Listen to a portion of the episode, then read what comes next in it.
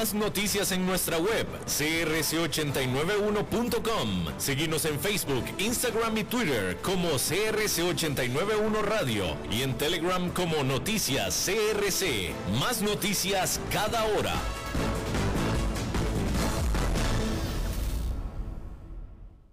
CRC 89.1 Radio y Cadena Radial Costarricense no se hacen responsables por las opiniones emitidas en este programa.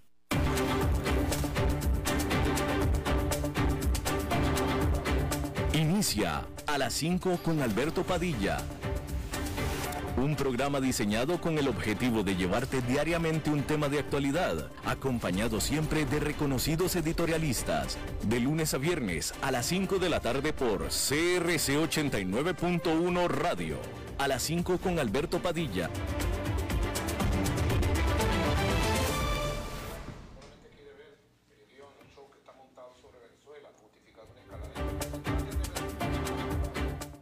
Hola, ¿qué tal? Saludos, bienvenidos a esta emisión de A las 5 con su servidor Alberto Padilla. Muchísimas gracias por estarnos acompañando. Gracias por estar ahí. Le mando cálidos saludos desde la señal y las instalaciones de CRC 89.1 FM en San José, Costa Rica, desde donde estamos transmitiendo hasta el punto, en el tiempo y en el espacio en el que usted nos está escuchando porque estamos saliendo en diferentes vías, por ejemplo en Facebook Live, en la página de este programa, a las 5 con Alberto Padilla. Estamos en podcast, en las diferentes principales plataformas como Spotify, Apple Podcast, Google Podcast y otras cinco importantes más. Y a partir de hoy y por fin, nunca es tarde, estamos ya en el canal de YouTube de A las 5 con Alberto Padilla. Así es que a partir de la emisión de ayer, de hecho, porque esa la subimos hoy en la mañana, pero a partir de... Eh, eh, ¿qué, pasa, David? ¿Muy, muy, muy, muy tarde, muy pronto, muy qué? Era necesario, pero ya estamos en YouTube finalmente. Finalmente. Pudimos, debimos haberlo hecho desde mucho antes, pero pues ya, pues, finalmente nunca es tarde, pero ya estamos en YouTube en la página, en el canal de A las 5 con Alberto Padilla también. Ahí eh, una vía más. Y bueno, eh, David Guerrero a cargo de los eh, controles, al otro lado de los cristales. Esta emisión que sale en este momento aquí en Costa Rica en vivo a las 5 de la tarde se repite todos los días a las 10 de la noche, aquí en CRC 89.1 Radio. Y la producción general de este programa desde Bogotá, Colombia, a cargo del señor Mauricio Sandoval. Eh, bueno, vamos a empezar hablando acerca de que el crecimiento económico de Estados Unidos se desaceleró considerablemente durante el tercer trimestre debido a los nudos en las cadenas de suministro, el resurgimiento del COVID-19, que generaron un gasto más lento en bienes de consumo, la economía más grande del mundo se expandió solamente un 2% anual en los tres meses que finalizaron en septiembre, según datos del Departamento del Comercio de este jueves, marcando el crecimiento trimestral más débil desde la recesión del coronavirus el año pasado. El desempeño estuvo por debajo de las expectativas de un aumento del 2,7% según una encuesta de economistas de Refinitiv y representó una fuerte desaceleración del crecimiento de 6,7% durante el segundo trimestre. El Producto Interno Bruto de Estados Unidos aumentó medio punto porcentual en comparación con el trimestre anterior, de acuerdo a una medida utilizada por otras economías importantes. Hay que decir que un culpable clave del bajo desempeño fue el consumo estancado, ya que el consumo personal aumentó solamente 1,6%, que es mucho más lento que el salto del 12% que registró el trimestre anterior. El gasto en bienes duraderos se desplomó un 26,2%, impulsado por una caída en las ventas de automóviles que se han visto obstaculizadas por la escasez de semiconductores. Sin embargo, el informe destacó el cambio continuo del gasto de bienes hacia servicios, que aumentó este en un 7,9% en el tercer trimestre, aunque fue menor todavía que el aumento del 11,5% que se había registrado en el segundo trimestre.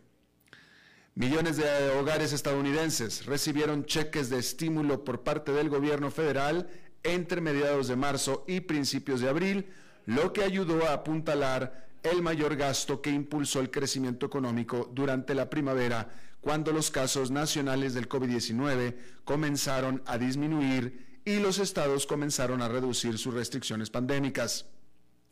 Las interrupciones de la cadena de suministro y la escasez de casi todo, desde semiconductores hasta trabajadores, causadas en gran parte por la pandemia, representaron otros desafíos para el crecimiento.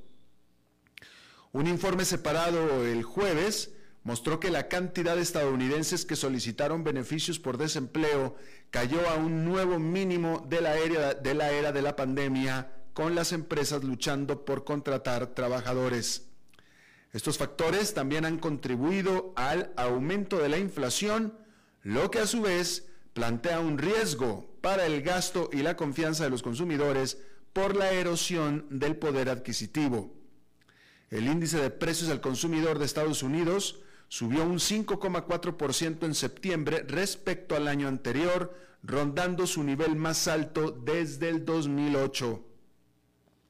El índice de precios del PCE básico, que excluye los volátiles precios de los alimentos y la energía, y que es observado de cerca por la Reserva Federal, aún aumentó un 4,5% respecto al trimestre anterior, en comparación con un aumento del 6,1% en el segundo trimestre. Quiero subrayar este dato porque es muy importante, ¿sí? La inflación en general subió un 5,4% en el trimestre. Eh, mejor dicho, en septiembre, un 5,4%. La subyacente, que es cuando se le quita el elemento volátil de la energía y los alimentos, aún así subió un 4,5. Es decir, nada más se le eliminó un punto porcentual nada más. Y un 4,5%, ese ya es el subyacente, esa es la inflación verdadera y sigue siendo muy alta.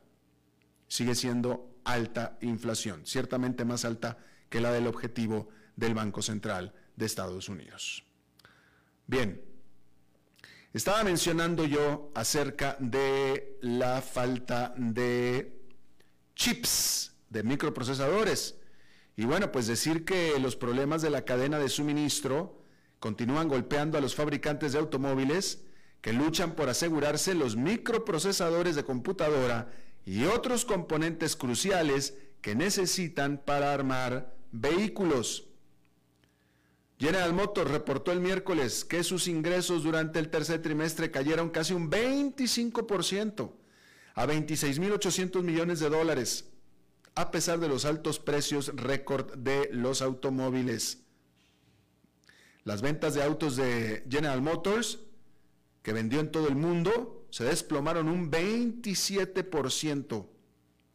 Por su parte, Ford Motor Company reportó que sus ingresos cayeron un 4% respecto del año anterior. Con todo, los resultados no fueron tan malos como temían los inversionistas.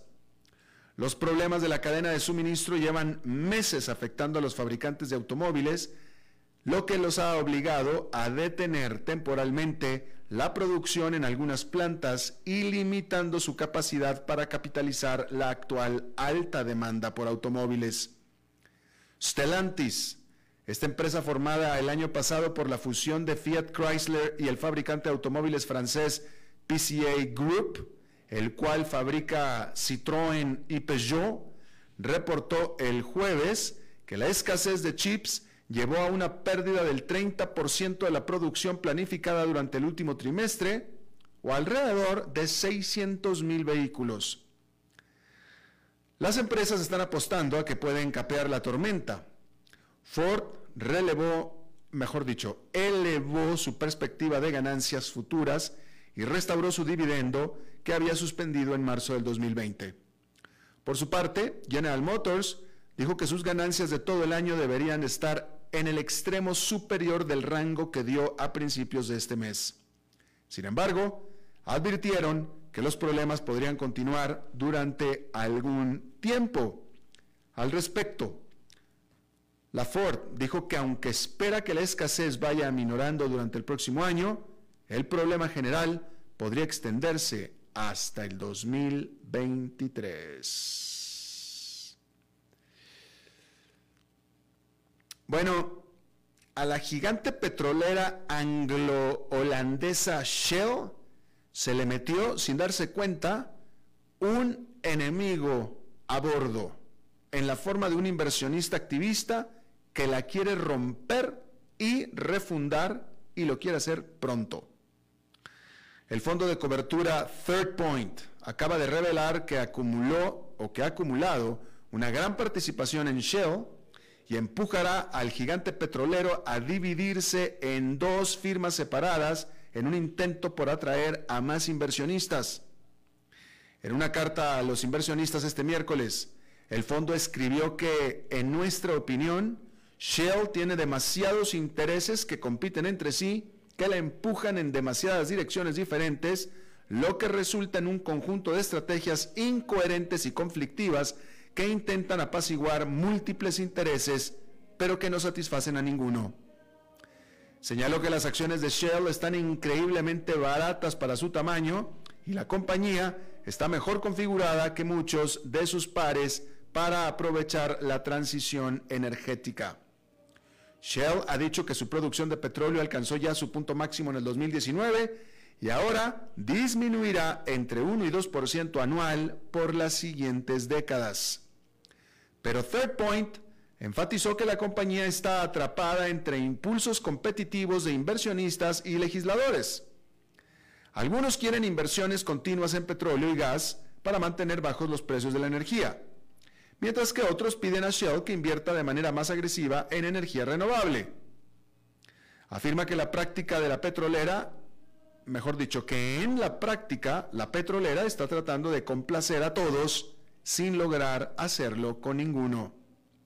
Y al tratar de hacerlo, Shell ha terminado con accionistas descontentos que, están hambrientos por retornos y una sociedad descontenta que quiere Shell que haga más por descarbonizar, dijo Third Point, quien también cree que Shell debería dividirse en múltiples empresas independientes, separando su negocio de petróleo y gas de las divisiones que se centran en gas natural licuado y las energías renovables.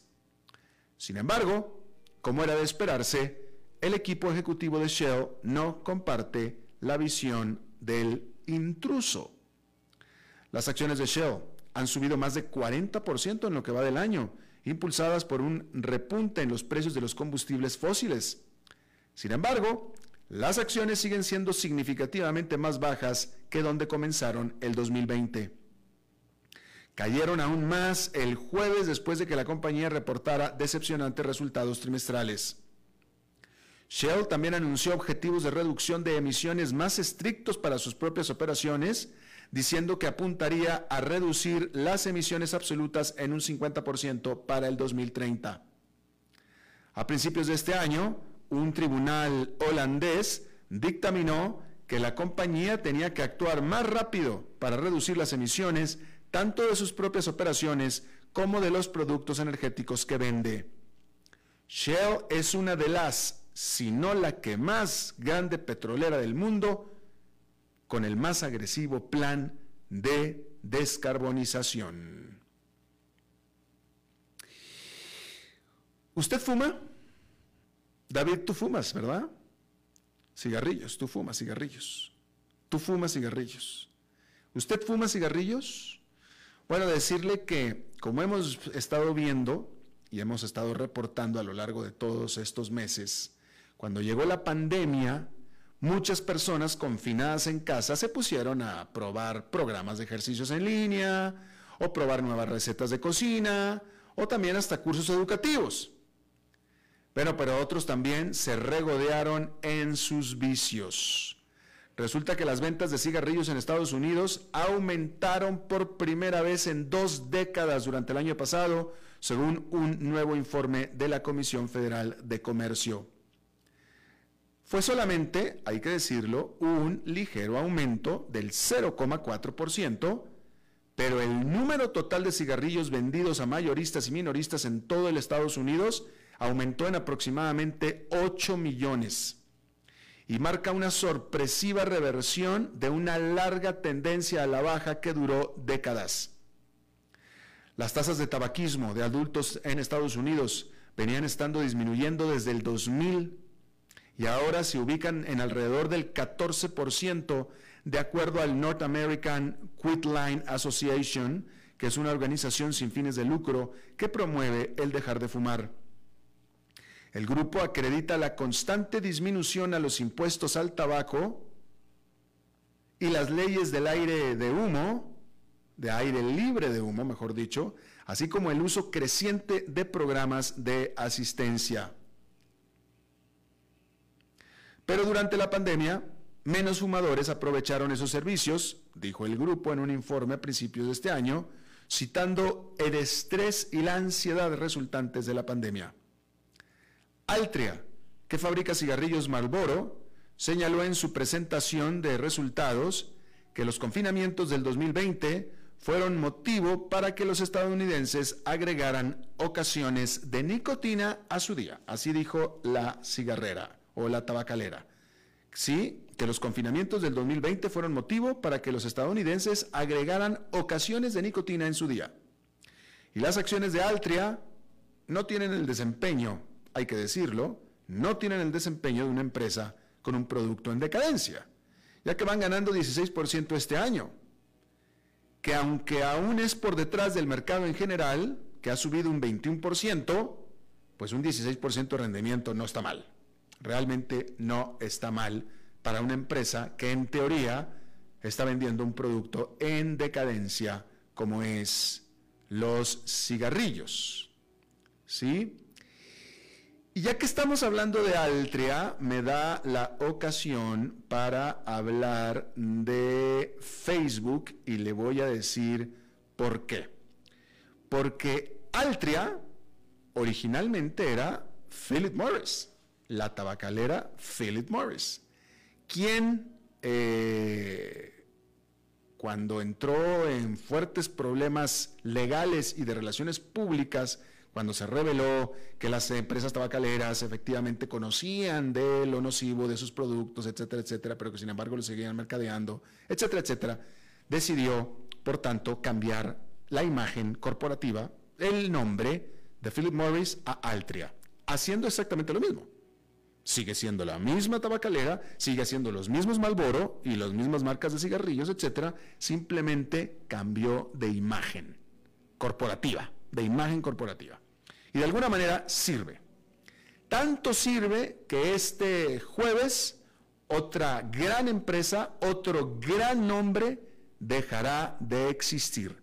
Y después de, de, conjeturas, ya se venía manejando desde la semana pasada esta información, ya hoy se confirma y Mark Zuckerberg, el fundador y presidente de Facebook, anunció que Facebook dejará de serlo en nombre.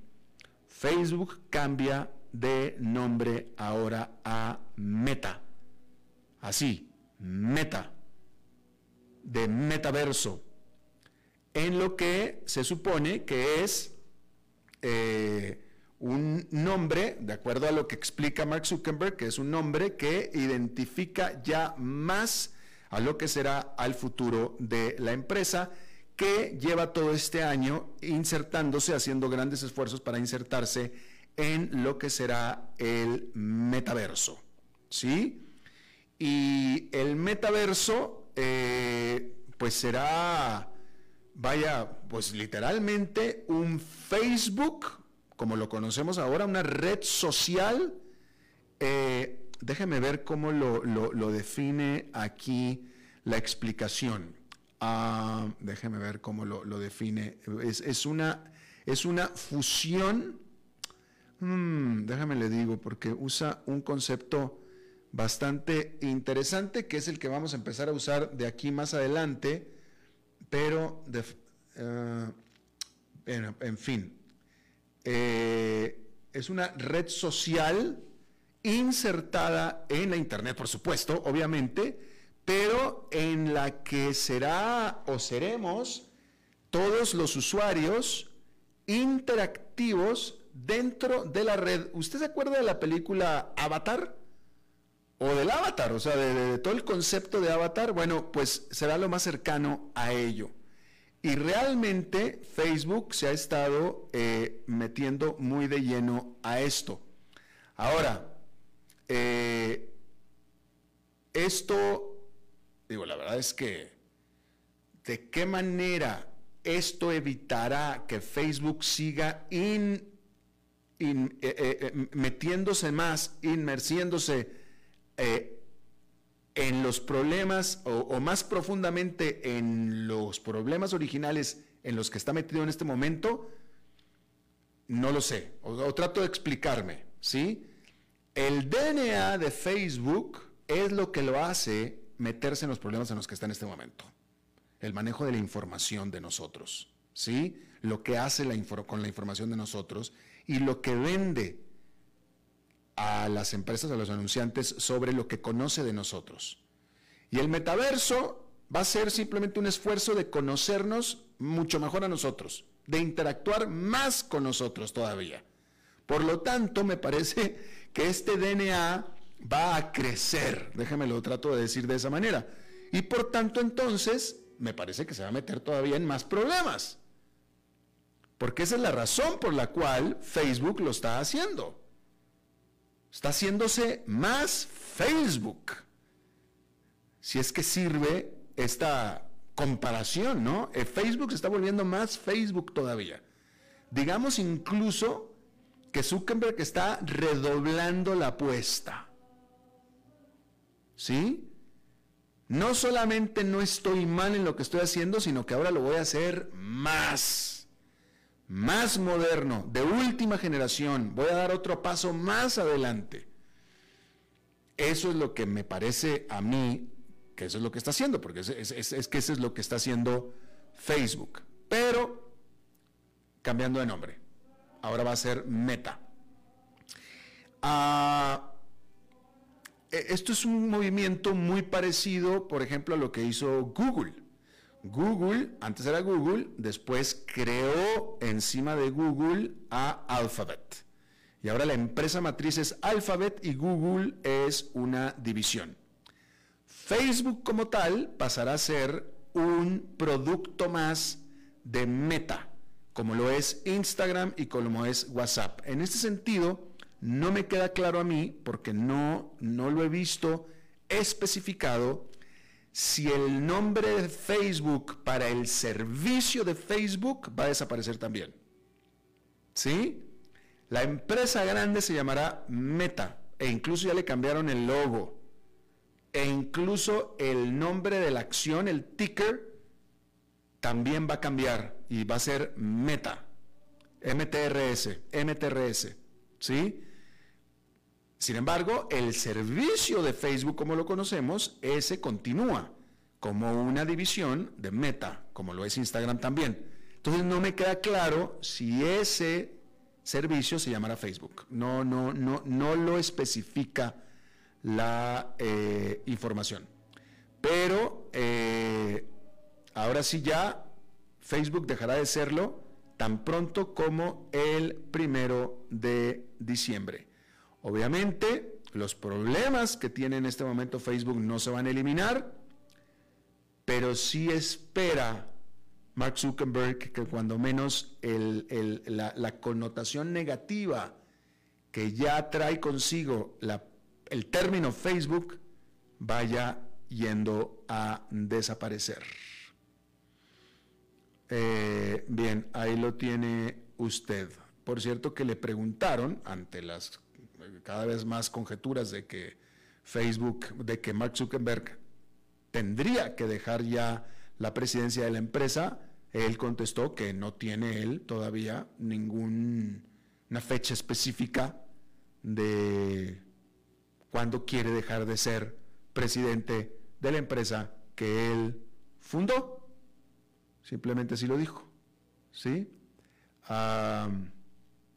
y bien, ahí lo tiene usted. Antes de que se me olvide, déjeme le digo que allá en Nueva York esta fue una jornada positiva, otra más con el índice industrial Dow Jones subiendo 0,68%, El Nasdaq Composite aumentando 1,39% y el Standard Poor's 500 con un avance de prácticamente un punto porcentual. Bien, déjeme le digo que en China, al continuar la escasez de combustibles, ya el gobierno central dijo que iba a racionalizar el diésel, lo que no puede ser absolutamente bueno, el diésel que es usado para transportar productos, por ejemplo, lo va a comenzar a racionalizar. Mientras tanto, Rusia anunció que comenzará a bombear gas natural hacia Europa, hacia los eh, eh, lugares de almacenaje de gas europeos, después de que ya llenó, repletó los propios dentro de Rusia, lo que le permitirá entonces al viejo continente a poder tener este preciado combustible del cual depende casi completamente de Rusia, la Europa. ¿Sí? Sin embargo, hay que decir que Rusia continuará limitando la provisión de gas a Moldova eh, y lo que ha hecho, lo que ha generó que la Comisión Europea le ofreciera a este país un eh, préstamo, una donación, en realidad una donación de 70 millones de dólares para que compre gas natural en otros mercados. No hay mucha información y yo no la tengo, discúlpeme, de cuál es el problema que tiene Rusia con Moldova. Pero por ahí lo tiene usted. Eh, los guardacostas de Francia detuvieron a un barco pesquero eh, británico que pescaba en aguas de Francia sin permiso. Y otro segundo barco más se le dio una advertencia en lo que es la más reciente confrontación sobre los derechos de pesca después de el Brexit. Y es que Francia acusa a su vecino, la Gran Bretaña, de eh, expedir a sus pescadores las licencias que se había acordado que tenía que hacer a raíz de que la Gran Bretaña se salió de la Unión Europea. El gobierno francés dijo que está sopesando qué sanciones son las que pudiera ejercer sobre la Gran Bretaña. Bueno, el ministro del Ambiente de la India sugirió que los objetivos internacionales de emisiones de carbón cero neto no son aceptables como una manera para prevenir el cambio climático. En cambio, dijo el ministro del Ambiente de la India, de nombre Bhupender Yadav, dijo que, y esto lo dijo a solamente dos días de que empiece el COP26 el domingo, los países ricos deberían de aceptar su mayor participación en la responsabilidad histórica por la crisis climática que ellos tienen. Sin embargo, hay que decir que la India es considerado por los expertos, por los que saben, por el consenso de todos, como el tercer más grande emisor de gases de efecto invernadero. Y aún así, de todos modos, la India se comprometió, se ha comprometido a recortar su tasa de emisiones con respecto a su Producto Nacional Bruto en un 33 o 35% de los niveles del 2005 para el año 2030. Rápidamente, eh, la publicación médica de Lancet publicó un estudio que es muy, muy, muy, muy referenciada, muy venerada, Lancet, de Lancet, publicó un estudio en el que se muestra que la fluvoxamina, en inglés es fluvoxamine, si quiero suponer que en español es fluvoxamina, que es eh, un antidepresivo muy usado y muy de bajo costo, puede proveer y ser un tratamiento efectivo para el COVID-19. ¿Quién lo diría? Un antidepresivo. Una clínica de gran escala que se llevó a cabo, eh, unos estudios clínicos a gran escala que se llevaron a cabo en Brasil con pacientes eh, con COVID, que tenían COVID en ese momento, y que tomaron fluvoxamina, fueron un 32% menos probables de ser hospitalizados que aquellos a los que se les dio placebo.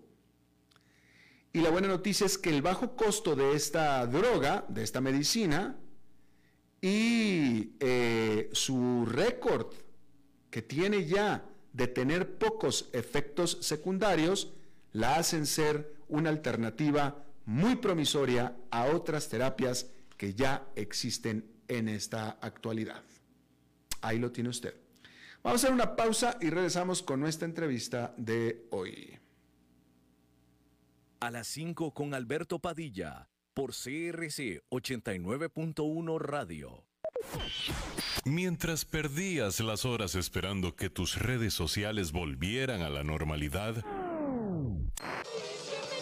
la radio seguía ahí informándote y entreteniéndote, porque la radio sigue siendo el medio de comunicación eterno, gratuito e inmediato que crece, evoluciona y se adapta a las nuevas generaciones.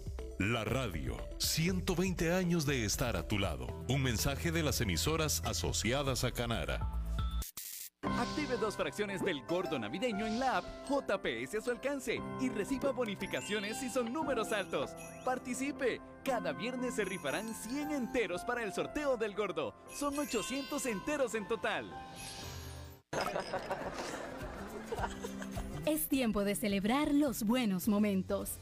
De disfrutar con los tuyos, con quienes te hacen reír es tiempo de celebrar lo que te mereces con aquellos que compartís la experiencia de vivir. Porque siempre tendremos a alguien con quien celebrar.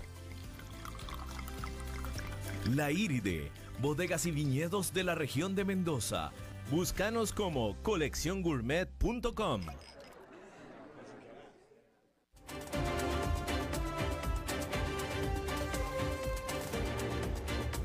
Seguimos escuchando a las 5 con Alberto Padilla. Bueno, muchísimas gracias por continuar con nosotros. Eh, vamos a, cambiar de tema completamente. Eh, vamos a abordar un tema que, bueno, pues al final, miren, al final somos una revista informativa y abordamos todo tipo de tema, definitivamente. Pero este me parece interesante. Usted estará al tanto de este trágico accidente, que todo parece indicar que fue un accidente involuntario, que sucedió en este set de grabación de una película en eh, Nuevo México, en el que Alec Baldwin, este actor, uno de los actores más conocidos, más famosos de Hollywood, le disparó a eh, esta eh, cinematógrafa, obviamente en un accidente, y la mató. Y de hecho, atrás de la cinematógrafa estaba el director de la película, que también quedó herido.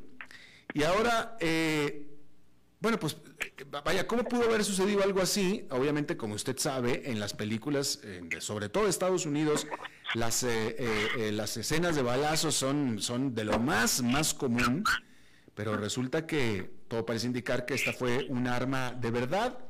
Vamos a hablar con Leonardo Molina, él trabaja, él es alguien experto en este asunto porque trabaja en el Departamento de Arte de Filmación de Películas desde hace ya casi dos décadas. Eh, y bueno, Leonardo Molina, te agradezco muchísimo que estés con nosotros. Buenas noches, ¿cómo están? A ver, déjame, ah, Leonardo, ¿me escuchas a mí? Sí, buenas noches. Ahora, sí ya te escucho yo a ti. Muchísimas gracias. Leonardo, primero que nada, yo, yo asumía, y yo creo que conmigo todos los que vamos al cine asumíamos, que las pistolas y las armas que se utilizan en las películas a diestra y siniestra en Estados Unidos, en todas partes, eran de mentiras. Resulta que no eran de mentiras o qué? No, mira, es, es, es un tema extenso dado que las, las armas son de fogueo y son modificadas para estar en los sets.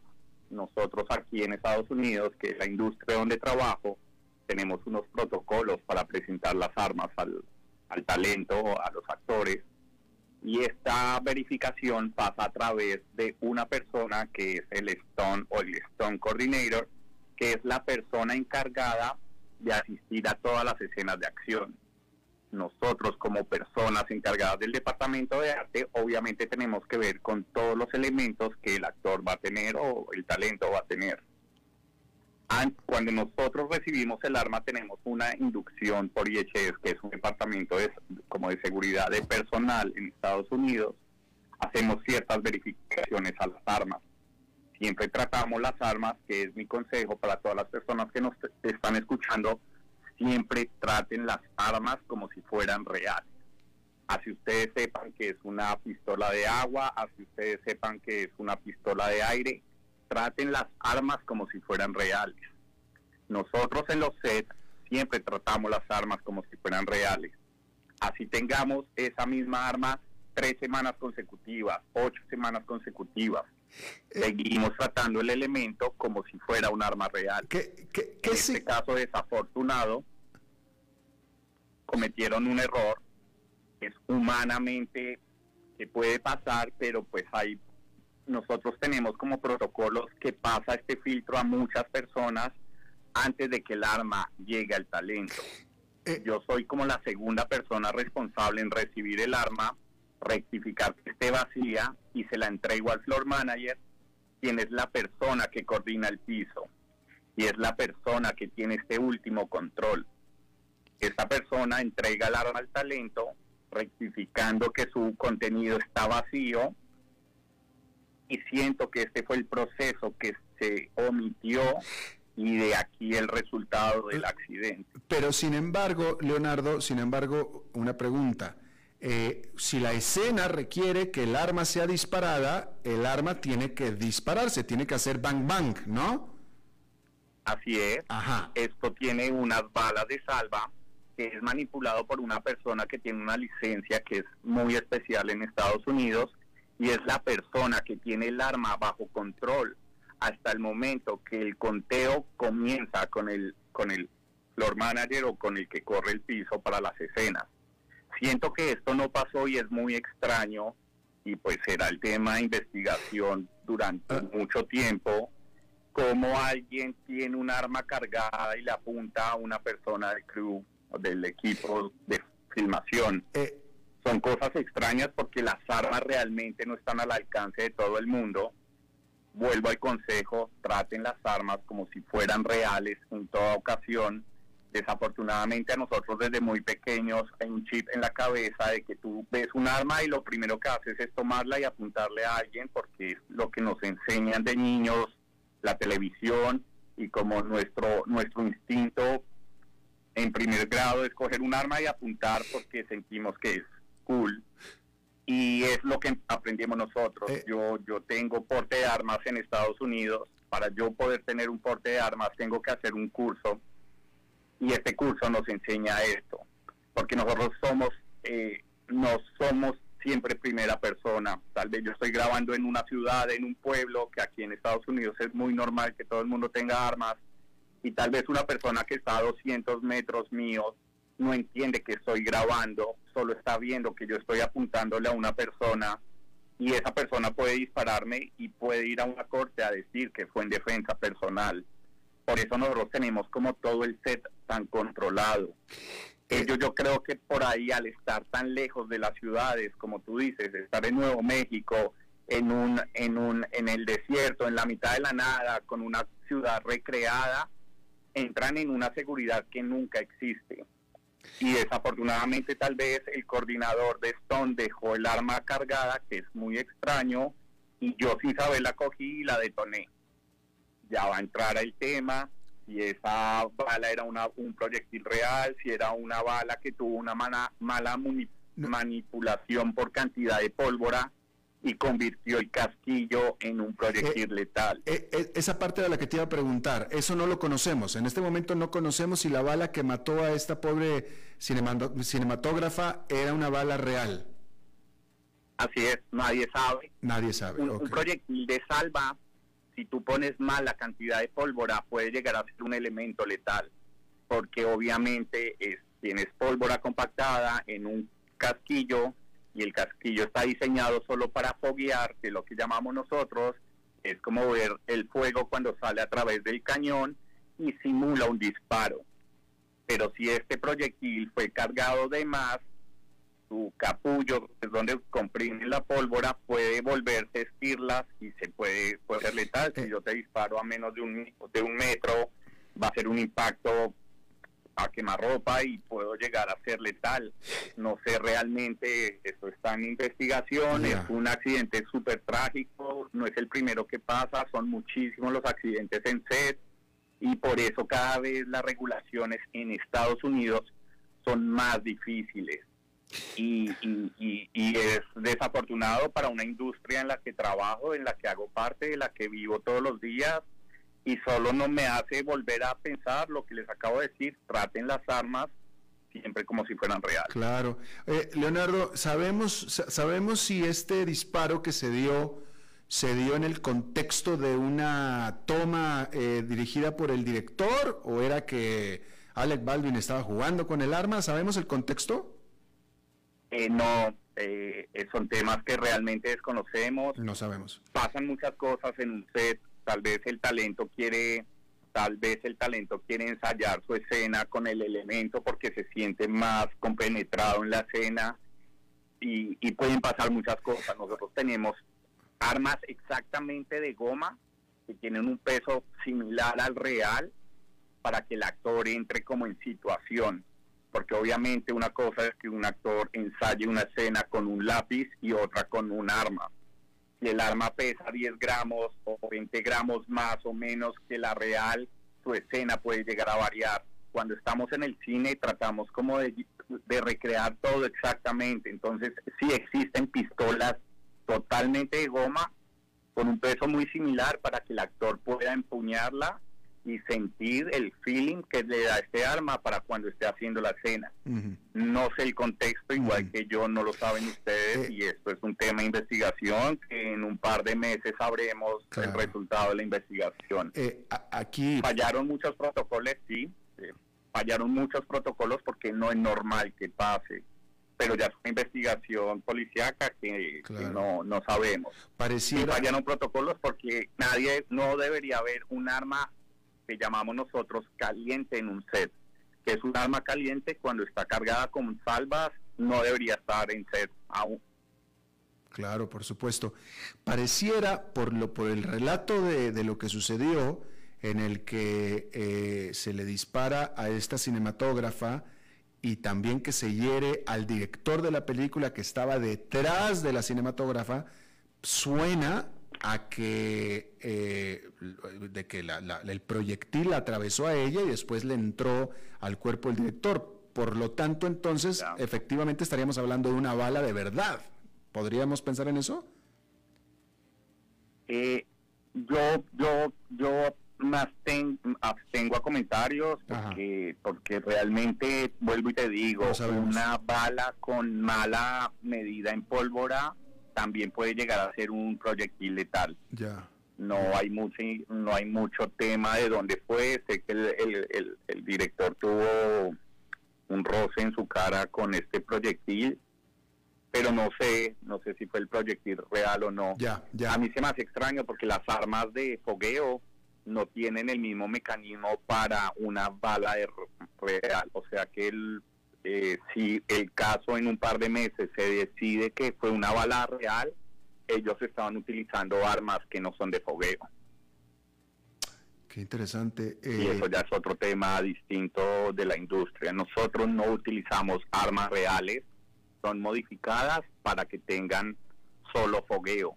La presión que necesita un cañón con una bala real no es la misma que necesita con una, con una bala de salva, O sea, ustedes o- tal vez o- la con este nombre. o sea, este, esta arma que usaron en este accidente tan trágico eh, definitivamente, ah, no, no, no podemos saber, pudo haber sido una, una, una de estas de fogueo que dices tú, o te parece a ti que era un arma real? Es que el, el, accidente es fuerte y, y, si llegó a ser un proyectil real, que nos enteraremos en un par de semanas, meses, lo que dure la investigación, si fue un proyectil real, ellos estaban utilizando ese arma en especial, no sé si el resto de la, de, de la armería de la película, pero ese arma estaban utilizando un arma real y no era necesario. Eh, eh, no nada más no era necesario, sería ilegal. Sí, bajo los parámetros de la industria aquí, sí, no era, no, no era necesario, es ilegal, pero pues como te digo, no puedo hablar de un tema que claro, claro. Oye, todos desconocemos. Eh, eh, como eh, esto acaba de suceder hace unos cuantos días y, y, la prensa está totalmente volcada en esto, ¿no? Y estaba leyendo algún titular yo esta mañana, creo que fue, donde decía que este accidente podría ser que haya cambios de legislación sobre las escenas de, de, armas y las armas que se usan en los sets.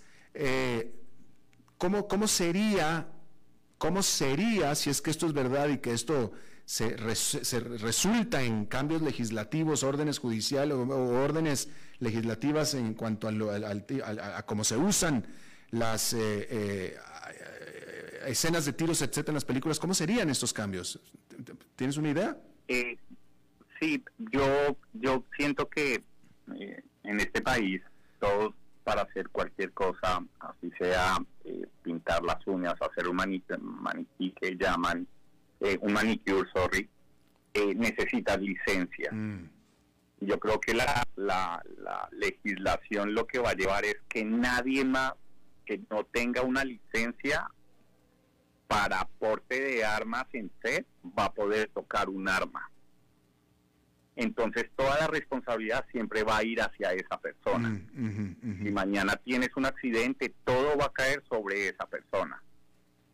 Es lo único que a mí se me ocurre. Ya no habría el filtro que les comenté empezando.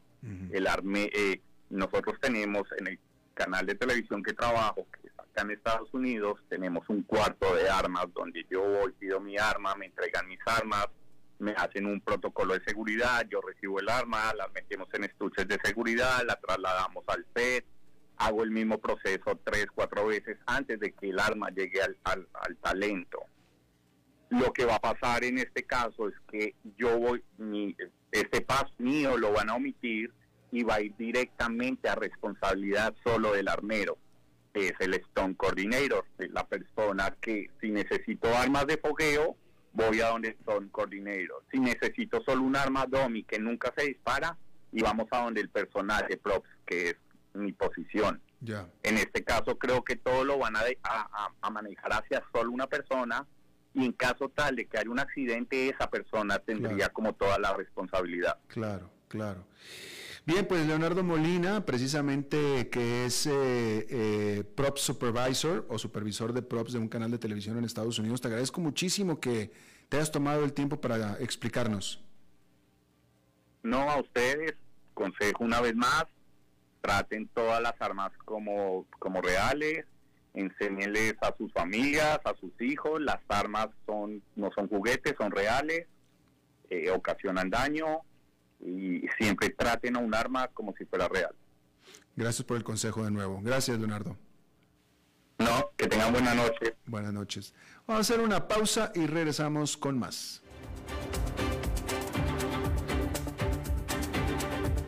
A las 5 con Alberto Padilla, por CRC 89.1 Radio. Mientras perdías las horas esperando que tus redes sociales volvieran a la normalidad, la radio seguía ahí. Informándote y entreteniéndote, porque la radio sigue siendo el medio de comunicación eterno, gratuito e inmediato que crece, evoluciona y se adapta a las nuevas generaciones. La radio, 120 años de estar a tu lado. Un mensaje de las emisoras asociadas a Canara. Es tiempo de celebrar los buenos momentos. De disfrutar con los tuyos, con quienes te hacen reír. Es tiempo de celebrar lo que te mereces con aquellos que compartís la experiencia de vivir. Porque siempre tendremos a alguien con quien celebrar. La Iride, bodegas y viñedos de la región de Mendoza. Búscanos como lairidecr.com.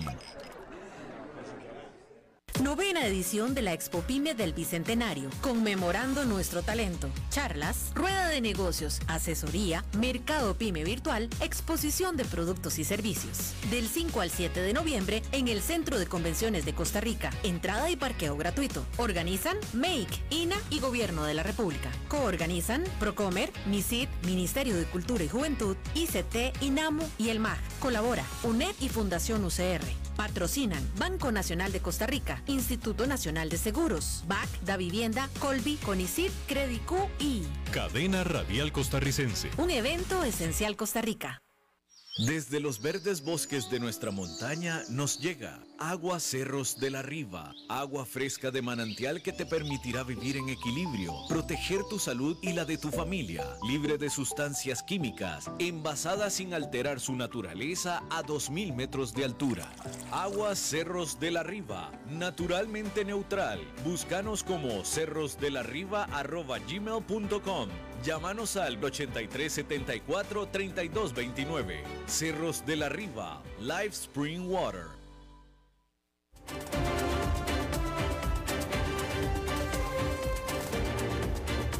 Seguimos escuchando a las 5 con Alberto Padilla.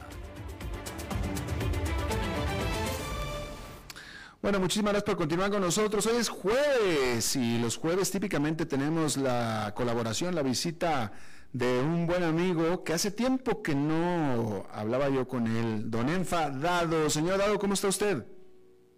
Bien, Padilla, ¿cómo estás tú? Oiga, bastante bien, hombre, me da, me da gusto escucharlo y estar interactuando con usted de nuevo. Igualmente por acá, Padilla, pero bueno, hoy lo que me rompe los huevos es esto que publica el Wall Street Journal, ah.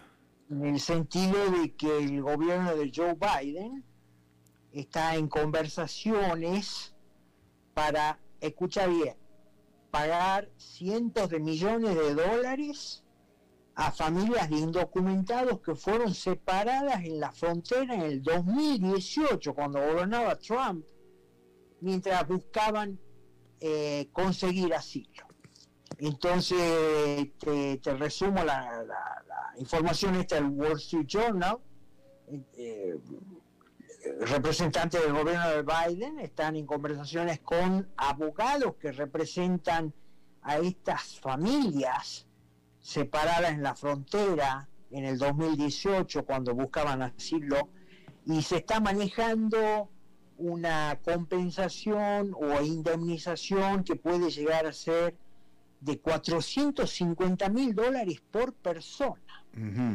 Esto según eh, gente relacionada con, con esta familia, ¿no? Eh, em, puede llegar a pasar que cada familia, por ejemplo, termina recibiendo cerca de un millón de dólares. Eh, cada familia, ¿no? De, cuatro integrantes, ¿no? Entonces, hay dentro del mismo gobierno, obviamente los abogados que representan a las familias van a ir por todo, van a pedir todo, y bueno, dentro del mismo gobierno, los abogados del gobierno, consideran que estas indemnizaciones o compensaciones son exageradas para gente que en primer lugar había violado la ley al cruzar la frontera de esa forma. Inclusive un abogado del gobierno, según la información en el Wall Street Journal, amenazó con remover su nombre del caso por estar en desacuerdo con esto, ¿no? Y por último, un abogado del Departamento de Seguridad Interior que está involucrado en estas conversaciones se quejó en una llamada de conferencia que estas compensaciones pueden llegar a superar las que recibieron las familiares del 11 de septiembre. Eh, pero una pregunta, ¿por qué estaría tomando esta acción el gobierno de Joe Biden? ¿Es por una caridad o es por usted usted usted citó al principio abogados o es una orden judicial que tiene que acatar? No, no, no, parece que hay una demanda que en su momento interpusieron abogados representando a estas familias de ah, indocumentados pues que, bueno, los separaron en forma cruel e injusta en la frontera en el 2018. Ajá eh, bajo el gobierno de Trump y bueno, eso eh, ha, entrado en el proceso judicial, está la demanda planteada y bueno, hay varias formas de responder. Una de las que está explorando el gobierno de Biden es llegar a un acuerdo para concederles esta indemnización ¿no? de 450 mil dólares por persona.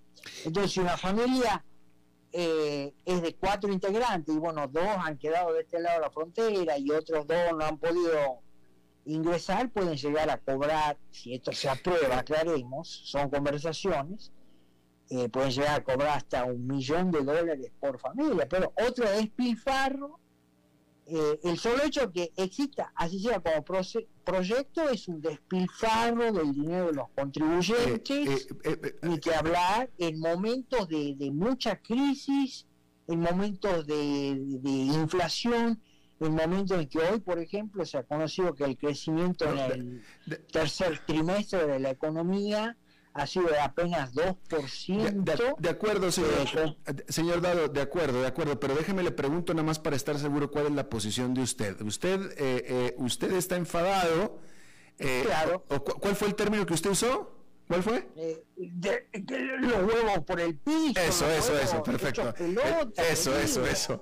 Este, usted. bueno, se sigue despilfarrando. No, no, pero déjeme, para, para yo entender. Pero nosotros somos los que vamos a pagar. Pero, pero para yo, para yo, pero para yo entender bien, nada más para entender bien, una familia centroamericana, una familia centroamericana que quiere, aspira eh, eh, a, a tener una vida mejor, llega a la frontera México-Estados Unidos, trata de cruzar ilegal eh, y en lugar del gobierno de Estados Unidos de rechazarlos y mandarlos para atrás, como dirían por allá, eh, eh, los separa, creo que se, meten los, déjame aquí los hijos y ustedes se van, los separa, los separa, se van, y, bueno, lo, que ellos pretendían ir a hacer a Estados Unidos se, se desdibuja por completo y viven separados gracias a las autoridades de Estados Unidos, eh, ¿ellos no merecen ninguna compensación por ese agravio que sufrieron, señor Dado? ¿Eso es lo que usted está diciendo?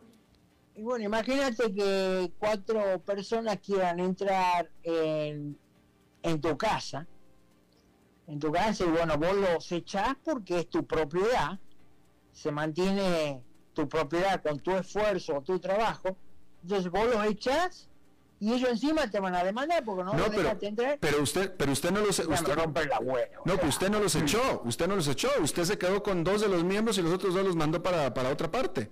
No sabemos cómo es si se ha quedado con dos. el tema es que a lo mejor esos miembros ya estaban y querían unirse otros miembros, es lo que yo entiendo de esto, pero bueno, se los ha separado en la frontera. Señor Dado, usted mismo es inmigrante en Estados Unidos, ¿dónde está su empatía? Inmigrante legal, querido, como mucha gente. Yo he hecho la fila, he pagado todo lo que había que pagar, he pasado todas las pruebas que había que pasar. Porque usted, usted ha sido afortunado, usted ha sido afortunado. Nadie me pagó nada, a esta gente le van a pagar 450 mil pesos por persona y prospera esto. ¿Dónde está su empatía, su corazón de inmigrante, señor Dado? Empatía las pelotas, Padilla. Bueno, pues en fin, eh, eh, ya, ya no lo quiero hacer enfadar más y ya se nos acabó el tiempo, señor Dado, le agradezco muchísimo. Saludos, Padilla, un abrazo y a la audiencia también. Muchas gracias, igual para usted. Bueno, eso es todo lo que tenemos por esta emisión. Gracias por habernos acompañado. Espero que tenga su día, que lo termine en buena nota, buen tono y nosotros nos reencontramos en 23, 23 horas. Que la pase muy bien.